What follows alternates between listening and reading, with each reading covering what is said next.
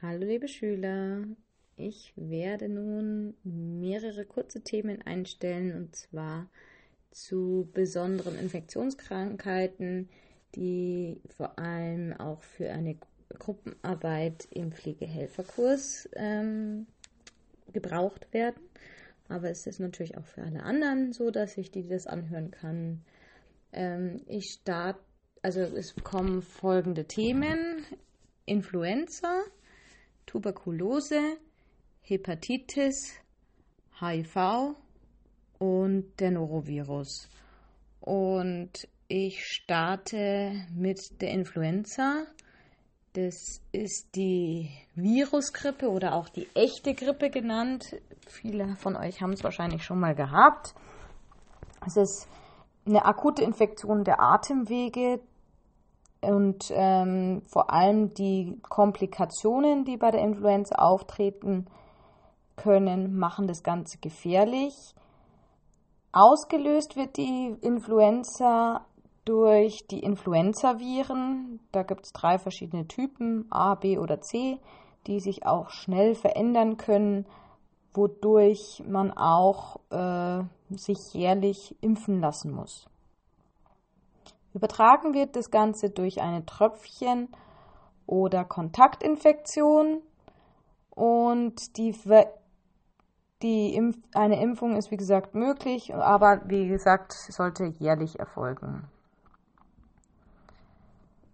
Grundsätzlich ist es so, dass die Inkubationszeit, das heißt vom Anstecken bis zum Auftreten der ersten Symptome ungefähr ein bis drei Tage dauert.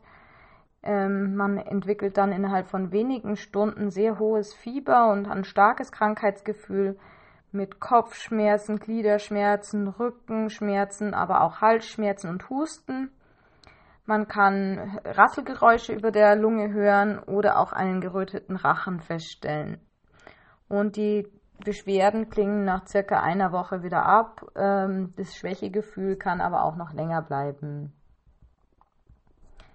Die Komplikationen, die ich ja schon gerade gesagt habe, äh, die gefährlich sein können, ist, es treten vor allem bei alten, abwehrgeschwächten und Lungenerkrankten auf.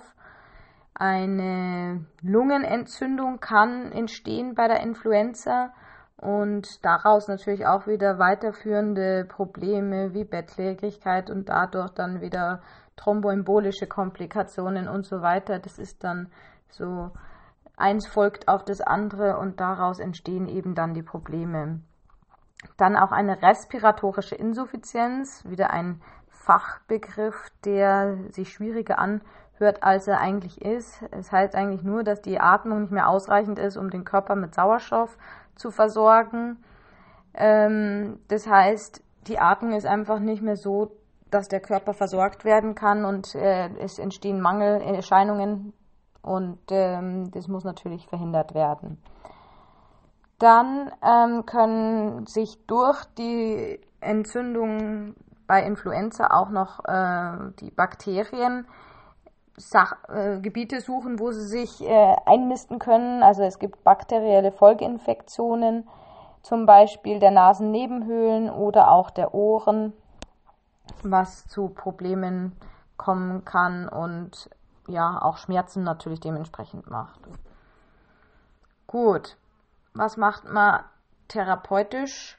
Man ähm, sollte, also grundsätzlich kann ich jetzt, wenn ich das Influ die Influenza habe, ähm, nicht so viel machen. Es wird meistens symptomatisch behandelt, das heißt mit Schmerzmitteln, Schleimlösern oder auch Fiebersenkern.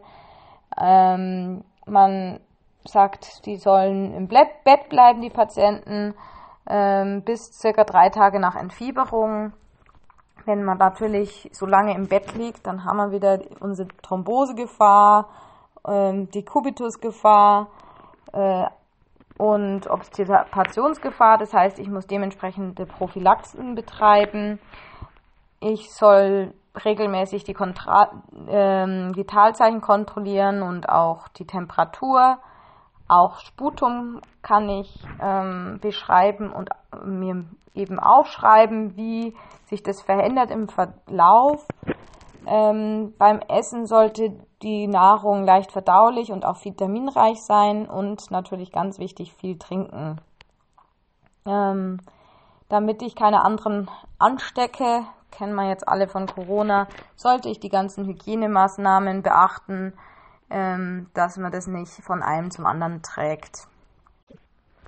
Für Patienten mit Risiko, also das heißt Patienten, die sehr immungeschwächt sind, irgendwelche Chemotherapien äh, nehmen oder Vorerkrankungen haben, schon sehr alt sind, gibt es auch noch eine Möglichkeit, eine antivirale Medikation zu geben, die jedoch nur 48 Stunden nach Krankheitsausbruch gegeben werden kann. Also muss man da recht frühzeitig reagieren. Ähm, manche von euch erinnern sich vielleicht noch, das ist das gleiche Medikament wie damals bei der Schweinegrippe. Ähm, und das war dann überall ausverkauft. Das Medikament ist ein Neuraminidase-Hämmer und es nennt sich Tamiflu. Das war dann sehr lange in den Medien. Genau, das war es auch schon zum Thema Influenza. Ähm, ich melde mich gleich wieder mit dem Thema Tuberkulose.